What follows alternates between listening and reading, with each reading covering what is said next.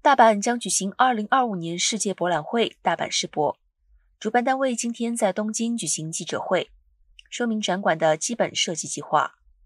大阪世博将在二零二五年四月十三号到十月十三号在大阪举行，主题为“设计充满生命光辉的未来社会”。今天公布的展馆基本计划分成八个领域的展馆，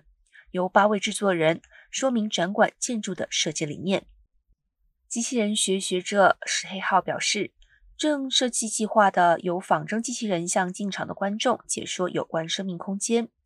也有机器人与人工智慧演奏音乐及音乐家演奏音乐、举行演唱会或歌剧表演等。